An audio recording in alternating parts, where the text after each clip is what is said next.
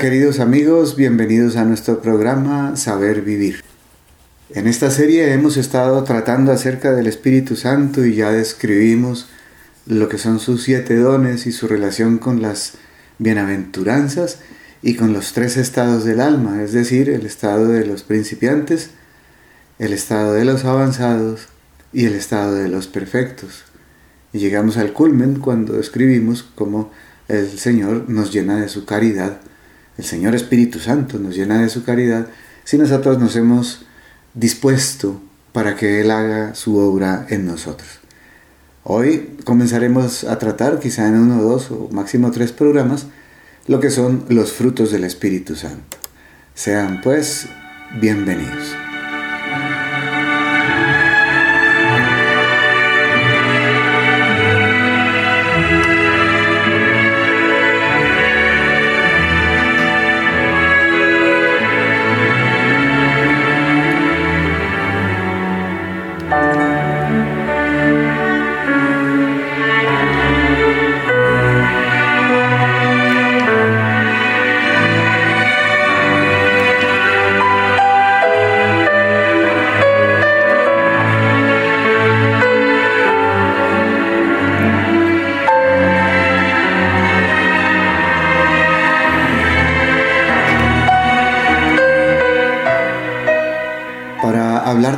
Frutos del Espíritu Santo es necesario que hagamos una pequeña aclaración. El catecismo de la Iglesia Católica que sigue vigente hoy, editado en 1992 con la autorización de San Juan Pablo II, y es que es el, como dije hace un momento, es, es el vigente hoy y que completa y, y cobija a todos los catecismos que han existido es eh, muy claro al respecto. En el punto 1832 dice, los frutos del Espíritu Santo son perfecciones que forman nosotros el Espíritu Santo como primicias de la gloria eterna. Y hay que aclarar eh, dos cosas, las dos que está diciendo esta primera parte de este punto del catecismo. En primer lugar, que son perfecciones, es decir, es el modo a través del cual el Espíritu Santo nos propicia, nos produce o produce en nosotros las perfecciones que nos asemejan a Jesucristo. Nos hacen como Él lo más perfectos posibles. Pero también son primicias de la gloria eterna, es decir, adelantos, avances, degustaciones de lo que será lo que viviremos en la bienaventuranza eterna del cielo si logramos conseguir ese premio maravilloso, ese regalo de Dios, acogiéndonos a la cruz de Cristo que nos salvó y manteniéndonos en disposición para recibirlos. Esa disposición, repito, ya lo he dicho varias veces en esta y en otras series, consiste en tres aspectos. El primero es mantenernos en gracia de Dios, eliminar por completo el pecado mortal de nuestras vidas. Pero también tiene que ver con el eliminar el pecado venial y después las imperfecciones. Es la segunda predisposición o disposición que debemos tener para que el Espíritu Santo nos visite y nos llene con sus siete dones y con sus doce frutos, es la recepción de los sacramentos, de modo que entre la gracia en nuestra alma y nos propicie esa disposición. Y el tercero es el frecuentar la oración, mantenernos en actitud de oración. Y me refiero a la oración de meditación, la oración mental. Bueno, no propiamente la de meditación, porque esa es una de las tres primeras, como lo hemos explicado, que se hacen en la vida espiritual al comienzo, en los principios de la vida espiritual. La oración espontánea de muchas palabras, la oración de meditación y la oración de simple mirada son las primeras, pero son oraciones de meditación, perdón, son oraciones mentales, no verbales, no vocales. Y hago énfasis en este tema porque Dios Padre le habló a una santa, Santa Catalina de Siena, y le explicaba que la oración vocal todavía es imperfecta y que la persona debe hacer la transición a la oración mental porque es una oración más perfecta y es la que le lleva, la lleva a la santidad, a los más altos grados de unión con Dios. Entonces es charlar con Jesús y dice eh, Dios Padre y lo dice tres veces en ese documento que escribieron, que, dictándolo Santa Catalina, tres veces dice que es oración de afecto. No es de lucubración mental, no es de meditación, es de afecto, es de amor, es de cariño, que comienza por un acto de agradecimiento a Dios, especialmente a Jesucristo, por haber dado la vida por nosotros, por haber sufrido tanto, por haberse hecho uno de nosotros, por ser capaz de sufrir como sufrió en la agonía en el huerto de los olivos, en la flagelación, etcétera, etcétera, en todos los pasos de la pasión. Entonces es oración de afecto y con eso se completan los tres pasos con los cuales nos disponemos para que el Espíritu Santo produzca esas perfecciones en nosotros y nos haga degustar esas primicias de la gloria eterna, nos haga saborear un poco de lo que será el cielo y con estos doce dones del Espíritu Santo. Y ya que digo dones, ya que digo doce, de los, los dones del Espíritu Santo, hago una pequeña aclaración.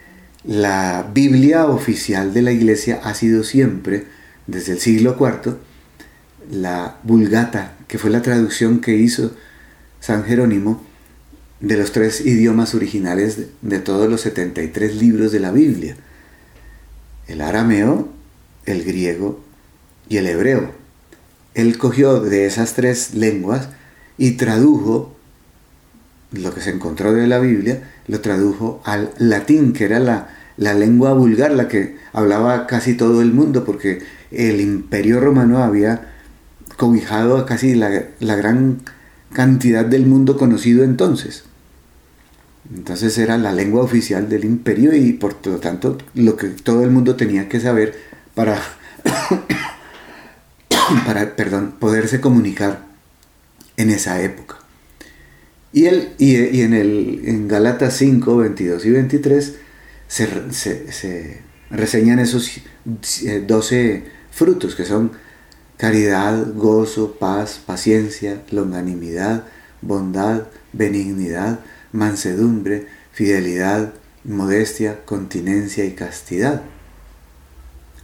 Ahora bien, las nuevas traducciones se han dado al, estudio y han eh, cuestionado la, la traducción de la Vulgata.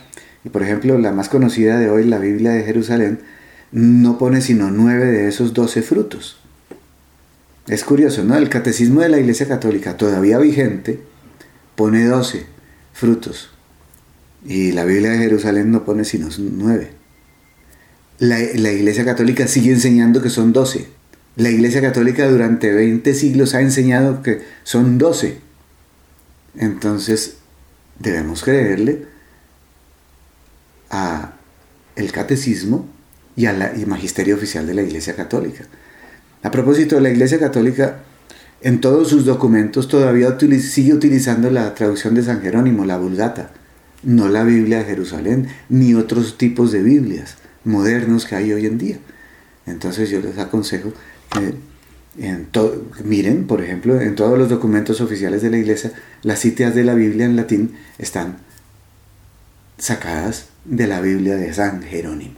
Así pues que esa es la Biblia oficial de la iglesia, el catecismo también es el catecismo oficial de la iglesia y por lo tanto se sigue enseñando que son doce los dones del Espíritu Santo. Y así nos lo enseñaron en la catequesis, catequesis previa a nuestra primera comunión hace tantos años. Y yo recuerdo que cuando estaba dando clases de catecismo, cuando yo era un joven estudiante, asimismo se las enseñaba cuando preparaba a los niños de los barrios pobres de la ciudad de Bogotá para la, la primera comunión. Y ellos las enumeraban de memoria. Caridad, gozo, paz, paciencia, longanimidad, bondad, benignidad, mansedumbre, fidelidad, modestia, continencia y castidad. Ahora, estos niños, mm, pues obviamente se les daba una noción superficial de lo que significaba cada uno de estos dones del Espíritu Santo para que fueran entendiendo y se fueran abriendo a la acción del Espíritu Santo y con el tiempo fueran aprendiendo eh, cómo llevaba a cabo el Espíritu Santo ese regalo de estos frutos del Espíritu Santo en el alma de la persona que persevera en esas tres características previas o disposiciones previas que debe hacer la persona para que el Espíritu Santo lo llene de sí. Que ya lo dijimos, es mantenerse en gracia de Dios, frecuentar los sacramentos y hacer mucha oración mental. Pues bien, los frutos que produce el Espíritu Santo en la vida del cristiano a lo largo de su vida después de recibir los siete dones, de los que ya hablamos. Los dones son recibidos junto a las virtudes teologales en el sacramento del bautismo. Y son dones que son aumentados con el sacramento de la confirmación. Esto está en el número 1302 del Catecismo. Y el Espíritu Santo nos los da en plenitud, así como nos regala las, los siete dones y luego nos los da en plenitud si, si perseveramos en la oración. Lo mismo pasa con los frutos, nos los da en semilla y nos los va aumentando a la medida en que nosotros nos disponemos para que se nos llene el alma de estos frutos del Espíritu Santo. A propósito, hoy, hoy voy a explicar, y quizás en el próximo programa también, más profundamente de lo que lo hacíamos en la catequesis previa a la primera comunión, cada uno de estos dones, para que todos los oyentes de Radio María recuerden lo que ya habían aprendido, o si no lo saben, pues que lo vayan conociendo. El cristianismo es como los árboles. Cuando un árbol está maduro, da fruto. Y Jesús dice, por sus frutos os conocerán. Eso está en Mateo 12, 33. Así como cuando los árboles están maduros, dan unos frutos que no son agrios, sino dulces y buenos a la vista, así el alma cristiana da frutos dulces y buenos a la vista, que son, como decíamos, un anticipo de lo que se sentirá en el cielo. Por eso son tan dulces y por eso son tan buenos a la vista del alma, porque empiezan a degustar esos deleites espirituales que se degustarán en el cielo. Y esto nos hace también como más deleitables a los ojos de los demás, pero sobre todo a los que son espirituales. Ya hablaremos un poquitico más de eso. Antes de empezar a describirlos uno a uno, estos 12 frutos, eh, quiero también dejar claro que los santos son quienes han sabido dar todos estos frutos. Son frutos que produce el Espíritu Santo, pero en las personas que son santas. Y son los que han sabido, los santos son los que han sabido practicar las virtudes cardinales. Las virtudes cardinales, que son cuatro, prudencia, justicia, fortaleza y templanza, eh, son como, con su, nombre lo dice, cardinal viene de cardix, que es como el quicio. Esas bisagras donde se sostiene, por ejemplo, una, una puerta que gira, abre y cierra sobre las bisagras, son como el sostén de toda la puerta. Lo mismo pasa con las virtudes. Las virtudes son muchas. Yo una vez hace muchos años hice una lista mirando el diccionario de la Academia de la Lengua y fui buscando y buscando y buscando virtudes y encontré 303. Cada una de estas 303 virtudes, por ejemplo la puntualidad, la generosidad, eh, la capacidad de amistad y otras muchas virtudes, se sostienen, todas las virtudes que existen se sostienen sobre estas cuatro. La, prudencia, la justicia, la fortaleza y la templanza. Son como, por eso se llaman cardinales, como el sostén de todas las demás virtudes. De hecho, cuando una persona muere en olor de santidad y se la empieza a llamar siervo de Dios, Después de un estudio minucioso de personas que conocieron a la, a la persona que murió, la iglesia puede determinar que vivió estas cuatro virtudes en grado heroico, prudencia, justicia, fortaleza y templanza.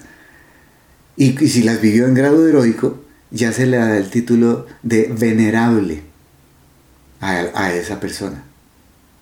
Entonces primero se la nombra sierva de Dios, luego venerable si se demuestra con testimonios de personas que la conocieron que vivió todas las virtudes en grado heroico y fundamentalmente estas cuatro que son como el sostén de todas las demás.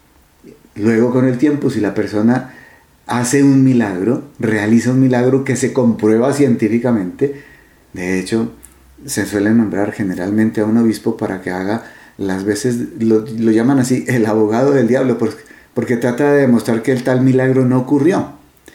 Y, y si a pesar de eso, este no lo logra demostrar, y se, se, demuestra entonces lo contrario, que el milagro sí ocurrió, entonces ya tiene el Papa criterio para beatificarlo. Entonces ya, que, ya queda nombrado beato. Y por último, con otro milagro igual que también se demuestra científicamente, que va en contra de toda la ciencia, es que no se puede explicar científicamente cómo se mejoró esa persona, entonces el Papa también tiene la potestad de nombrarlo santo, es decir, eh, canonizarlo. La palabra canonizar viene de canon y canon traduce en latín lista. Es decir, entra a la lista de los santos de la iglesia. Esas personas que se sabe, lo mismo beatificado, el beatificado le pasa lo mismo, que la iglesia ya sabe que no pasó por el purgatorio, sino que fue derecho al cielo inmediatamente después de morir. Son personas que, como lo dije, eran venerables porque vivieron en grado heroico las virtudes cardinales, hicieron un milagro al menos. Ya la iglesia dice que no pasaron por el purgatorio, es decir, certifica la iglesia en el nombre de Dios, todo lo que atares en, el, en la tierra será atado en el cielo, dijo Jesús. Entonces, si la iglesia dice que esta persona murió y fue santa, significa que no tuvo que purificar nada, nada. En el momento en que estaba muriendo, ya era santa. Entonces queda beatificada y luego y después canonizada. El beato puede tener un culto mm, un poco reservado a la comunidad en la que vivió o al país o el, el, suelo en donde vivió o el pueblo o la ciudad donde vivió y en cambio el canonizado tiene culto público universal, es decir, en todo el globo terráqueo. Cerrando este pequeño paréntesis, decimos que los santos son los que vivieron esas virtudes cardinales de prudencia, justicia, fortaleza y templanza. Pero hay que dejar claro un concepto. En filosofía, sobre todo en filosofía griega, se hablaba también de que estas eran las cuatro virtudes de un hombre bueno, de un hombre santo. Así también lo llaman, por ejemplo, en las religiones como el budismo zen. La santidad es la perfección. Lo mismo que nosotros pensamos, la santidad es la perfección. Pero no solamente eso, ¿no? No, debemos confundir estos frutos con la vivencia de los valores humanos, porque, por ejemplo, el, valor humano de la fortaleza, que nos hace capaces de seguir trabajando y trabajando y trabajando por un ideal hasta sacarlo adelante, es apenas un pequeño esbozo o una prueba, una muestra minúscula de lo que es la virtud cardinal de la fortaleza, porque eso es mucho más elevada. Es un regalo del Espíritu Santo y nos hace capaces, capaces de hacer actos sobrenaturales, no solamente naturales, como lo decían los griegos, sino sobrenaturales. Somos capaces porque el Espíritu Santo nos da la fuerza o porque trabaja en nosotros y a través de nosotros de hacer actos más fuertes, como por ejemplo el, el capaz, ser capaz de decidir dar la vida por otra persona, no de darla porque eso lo tiene que dar el, don de la fortaleza, que es otra cosa totalmente diferente. Lo mismo la justicia.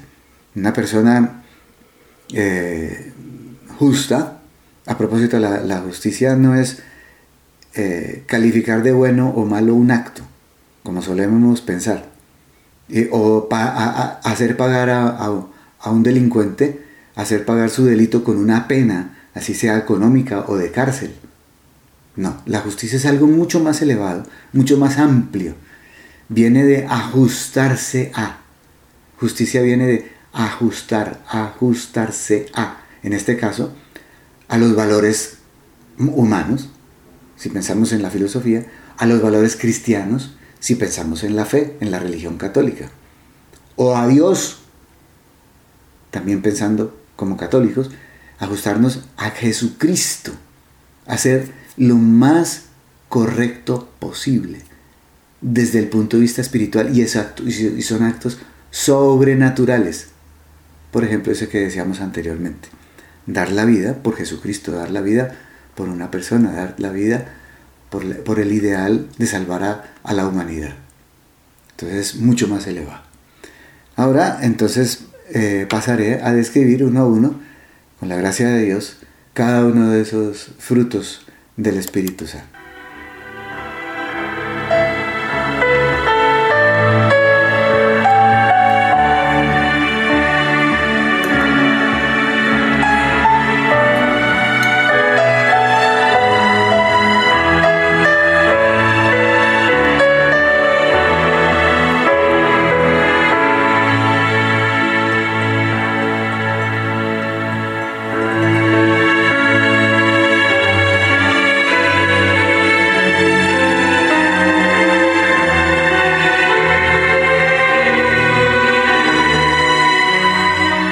El primero de todos los dones del Espíritu Santo, el primero, el, que siempre se nombra de primero, es el de la caridad, que también se llama amor. Eh, voy a explicar algo que es muy importante para poder definir cada uno de estos frutos.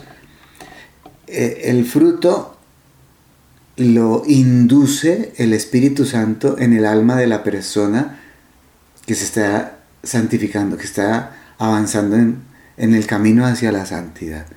Pero lo produce en esa persona. Es como el, eh, el, hecho de un hortelano que coge una matica a la que la riega, primero la siembra, la semilla, luego la ve germinar, le está echando agua constantemente, le pone abono también para que crezca más rozagante y y, más eh, fructífera, luego empieza a producir ramas y hojas, finalmente produce flores y frutos. Entonces el que, el que propicia todo esto es el hortelano, pero es la mata la que da el fruto. Lo mismo pasa con nosotros. El que, el que propicia los frutos es el Espíritu Santo, pero somos nosotros. Es a nosotros a los que se nos nota ese fruto del Espíritu Santo. Entonces la persona que da ese fruto hace ver a Cristo en su vida. Este fruto, este fruto del amor. Está, ya, habíamos dicho en, los programas anteriores que el mayor fruto de todo, perdón, el, mayor de los dones del Espíritu Santo, que es la sabiduría, y, y la mayor de las bienaventuranzas, que es la caridad, se producen ya en el proceso más elevado de santidad para la persona.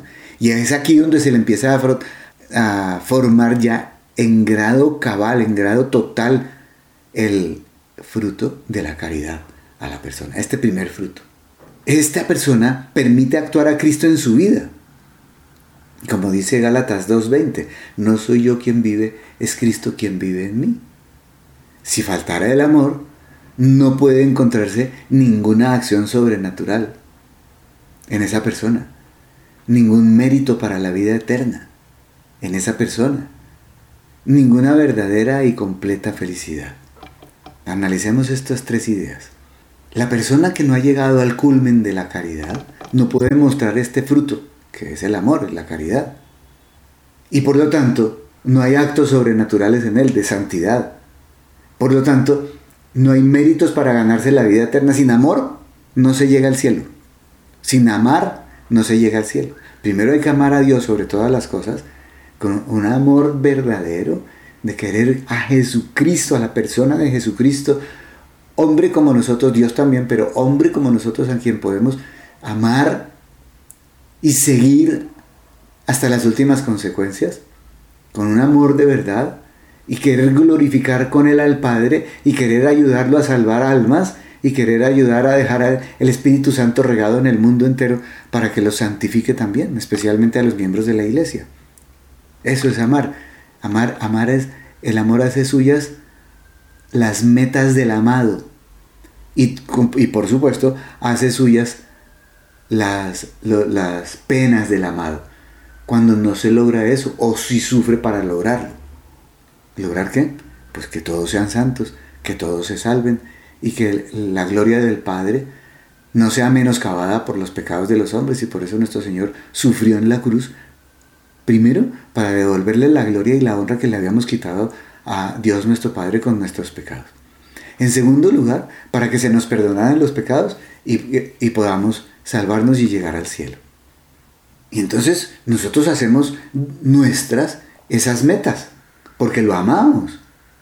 Y es porque amamos a Jesús que amamos al prójimo. Eso sí, me gustaría que quedara perfectamente claro. Quien ama al prójimo sin, sin, amarlo porque ama a Jesús, eh, cayó fue en la filantropía, no en el amor. Amar al prójimo porque es el prójimo, porque es mi igual, eso se llama simplemente filantropía. En cambio, si Cristo dio la vida por mí y por todos los hombres, entonces me doy cuenta que Él ama tanto a los hombres que yo como lo amo a Él tanto, yo también amo lo que Él ama. Y entonces amo a los hombres y los quiero ayudar a salvar. Entonces yo digo, Cristo dio la vida por mí, yo estoy dispuesto a dar la vida por mis hermanos. Es lo que dice la primera carta de, eh, eh, de, San Juan. Cristo me amó primero, amemos pues igual a nuestros hermanos hasta dar la vida por ellos. Porque amamos a Cristo. Esa es la razón fundamental. Entonces aquí se desprende que este fruto que producimos nosotros por acción del Espíritu Santo en nuestra alma es acción del Espíritu Santo en nosotros y es el, primera, el primero de los frutos que producimos en nuestras almas. Y esto nos lleva a la verdadera y completa felicidad. ¿Por qué? Porque la única posible felicidad para el ser humano es dejarnos amar por Dios. Voy a explicar, me voy a gastar unos minutos explicando eso, porque es verdaderamente importante. Haciendo caso a, criterios filosóficos que no siempre están en absoluta consonancia con la teología, el estudio de Dios y lo que nos ha enseñado Dios en la revelación, voy a hacer una explicación de modo que podamos comprender esto bien, clarito. Dios vivía en la eternidad. Era absolutamente feliz, pero como era amor, quería amar. Podemos decir, y aquí viene el pequeño errorcito, podemos decir que Dios quería realizarse y, y por eso empezó a crear criaturas para poderlas amar porque como Dios es amor no se realiza sino amando. Obviamente, nos vamos a dar cuenta que Dios se realiza, obviamente, amando, pero no necesita estar creando criaturas para amar y para eso poder realizarse. No. Dios este, está realizado, es perfectamente pleno de felicidad, es perfectamente eh, feliz porque el Padre ama al Hijo y el Hijo ama al Padre en tanta intensidad que, por eso se, formó la tercera persona de la Santísima Trinidad, que es el Espíritu Santo. El Espíritu Santo es el amor que hay entre el Padre y el Hijo. Y son felices, infinitamente felices. Pero como es amor, se quiere desbordar y quiere crear a quien amar. Entonces, crea el cosmos hace 18 mil millones de años. Y ahí creó el cosmos, pero no quedó satisfecho. Él quería amar más. Entonces, después pasan los siglos y hace 3.500 eh, millones de años que crea la vida. Son unas primeras formas de vida que unicelulares como las bacterias de hoy en día y no quedó satisfecho. Eso en el mar. Luego crea los peces y no quedó satisfecho. Después los reptiles, si creemos en la, la teoría de la evolución. Luego los reptiles pasan a la tierra y allí se desarrollan en dos ramas, una la de los mamíferos y la otra la, la de las aves. Y dentro de los mamíferos aparecen los primates, los monos, los chimpancés, los micos, etc. Antes se llamaban el ramapiteco y el australopiteco y el, todos los primeros predecesores del ser humano, todavía si seguimos creyendo en la teoría de la evolución que todavía está muy cuestionada y ahora más que antes. Y finalmente, nada de eso satisfizo a nuestro Señor. Hasta que por fin interviene en esa posible evolución y mete en el alma del ser humano, crea el ser humano y, mete en el alma, eh, mete en ese ser humano un alma espiritual, distinta a la de los animales, que era un alma sensible. Y alma espiritual significa, según la Academia de la Lengua, un alma racional e inmortal como Él. Por eso Dios dice, creemos al hombre a nuestra imagen y semejanza. Eso se dijeron los miembros de la Santísima Trinidad. Y nos creó, parecidos a Él. Y ahora sí quedó contento, ahora sí tenía a quien amar al ser humano. Entonces, si volvemos a la idea mm, filosófica de que Dios no se realiza sino amando, la pregunta es, ¿cómo se realiza el hombre que fue creado para ser amado por Dios? Pues dejándose amar por Dios. No hay otra respuesta. La única posible felicidad para el ser humano, la única posible realización para el ser humano es dejándose amar por Dios. Pero resulta que después del pecado original, el ser humano quedó tan distraído que no le da tiempo a Dios, no le da oportunidad a Dios para dejarse amar por Él. ¿Por qué? Porque está imbuido, embobado en las criaturas. Embobado con las criaturas. Ama las cosas, ama las personas, ama las, sus propias ideas y se ama a sí mismo desordenadamente. Y entonces el Señor está a la puerta y toca, como dice en el Apocalipsis, para ver si le abrimos y estamos ocupados mirando las criaturas. Al modo que decía San Agustín, que decía que yo buscándote por fuera y estabas dentro de mí, buscando en la belleza de las criaturas que creaste y resulta que tú eres la criatura, que tú eres la belleza que le dio esa belleza a esas criaturas. Y resulta que mi felicidad estaba dentro de mí y yo te estaba buscando por fuera. Es el error que, uno de los errores que nos dejó el pecado original. Entonces viene el Espíritu Santo a solucionar ese problema Primero viene Cristo y paga nuestros pecados, devuelve la gloria al Padre, nos da la iglesia y en ella los sacramentos, nos enseña a orar, pero nos enseña también a través del Espíritu Santo a irnos quitando todos estos apegos de estar pensando en buscar la gloria humana, que nos aplaudan o que nos acepten, y, o buscar el dinero o el placer o el poder. Y entonces nos embobamos con esas cosas y no nos dejamos amar por Dios. Y en la medida que el Espíritu Santo nos, va quitando esas, dije, nos embobamos con, entonces son bobadas, nos quitan esas bobadas y entonces empieza el Espíritu Santo a llenarnos de estos frutos. En este caso, el primero, el amor, la caridad. Y entonces ahí sí aparece el tercero de los puntos que había dicho. Empieza la verdadera y la completa felicidad para el ser humano, cuando el Espíritu Santo nos llena de ese amor de esa caridad, que proviene de allá arriba, que proviene de Dios. Entonces todo eso lo realiza el Espíritu Santo si nosotros perseveramos en la oración, recibimos frecuentemente los sacramentos y nos mantenemos en gracia de Dios. Una oración mental, de amor con Jesucristo nuestro Señor, que luego nos llevará al Padre y ellos dos al Espíritu Santo y podremos vivir desde ya, aquí en la tierra, en el seno de la Santísima Trinidad.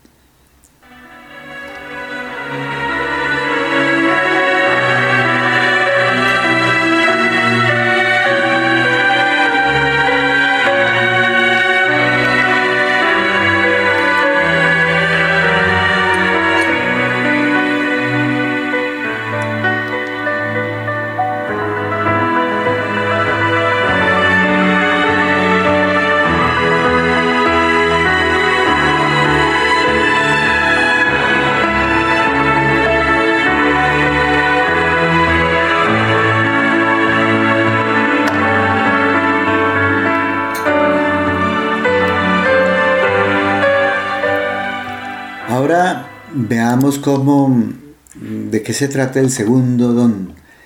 Vamos en orden, caridad, gozo. Vamos al segundo que es el gozo, que también traduce alegría.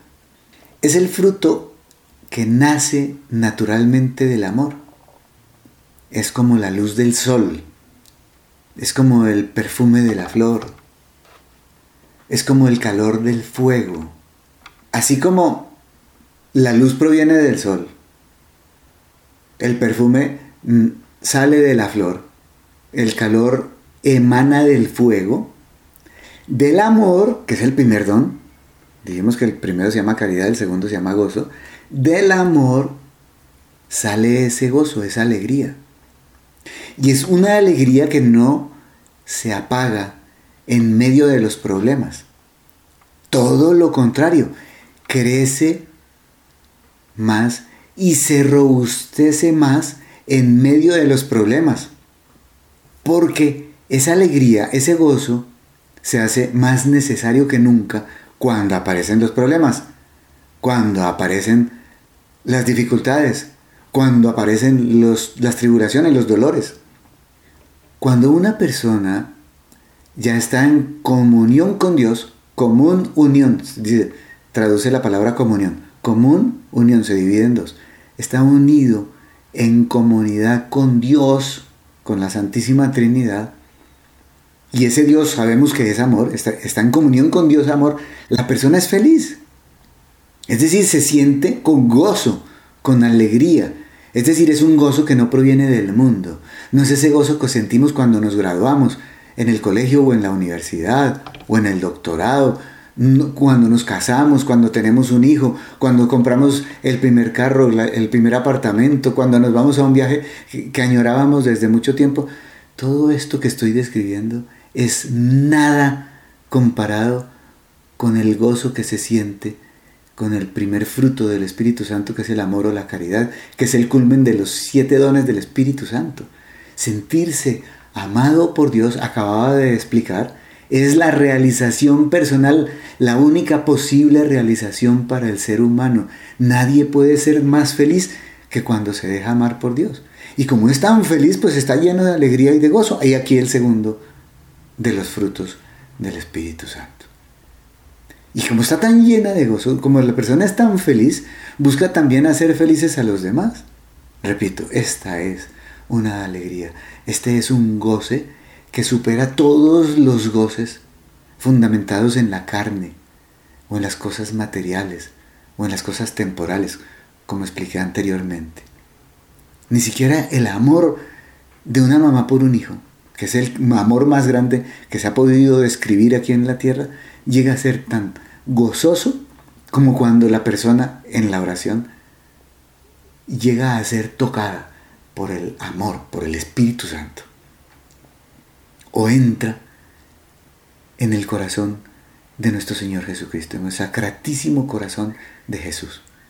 Y es capaz de sentir ese ardor, porque es un corazón que arde de amor por el Padre y por la humanidad, con tanta intensidad que es capaz de elevar en un éxtasis de amor a la persona que lo toca.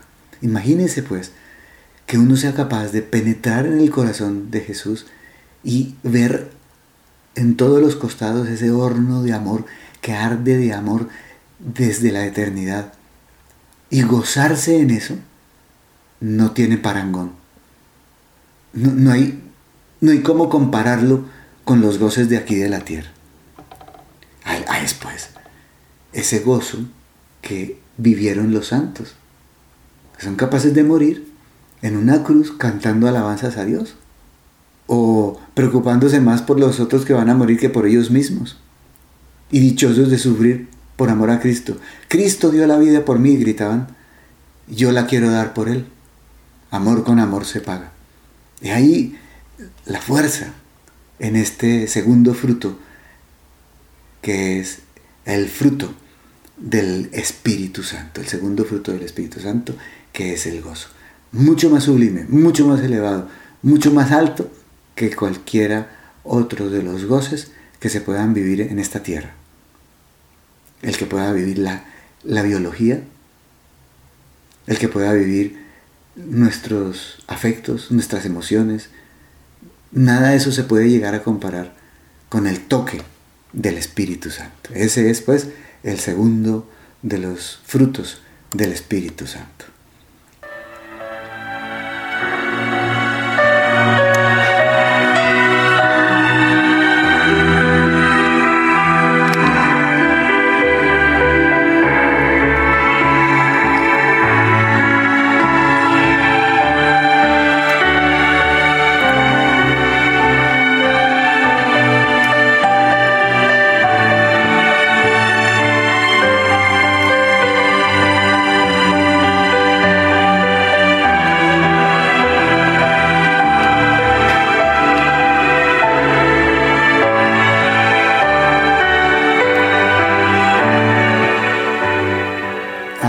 Vamos a ver si en los cinco minutos que quedan alcanzamos a describir el tercero, que es la paz.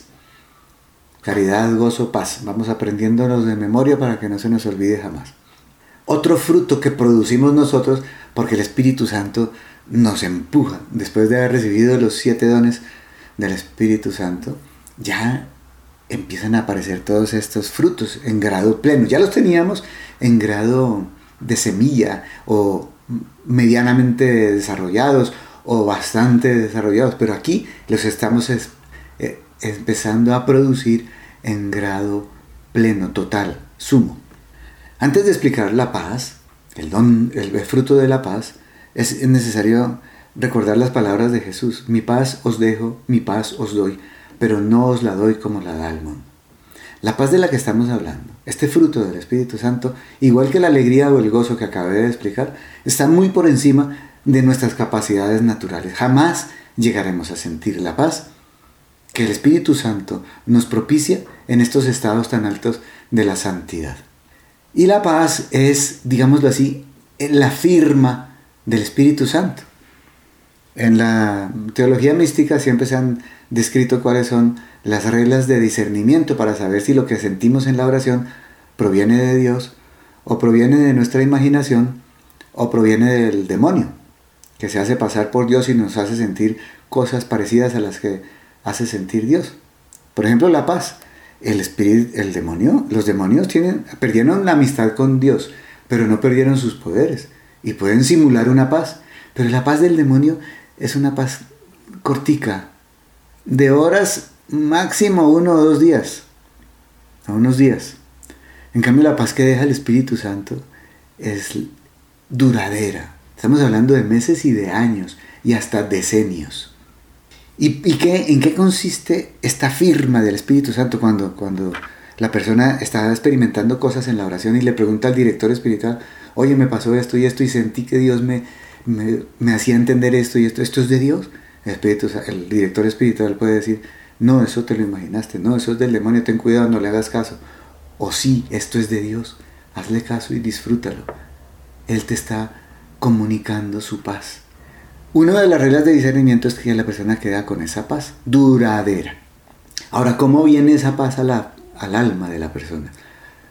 Tal y como acabamos de decir, está hinchida del amor de Dios, está hinchida del gozo dilatadísima porque se siente amada por Dios, pues esta paz es la perfección de esa alegría, porque supone el goce del que estábamos hablando, del objeto amado. ¿Cuál es el objeto amado por excelencia?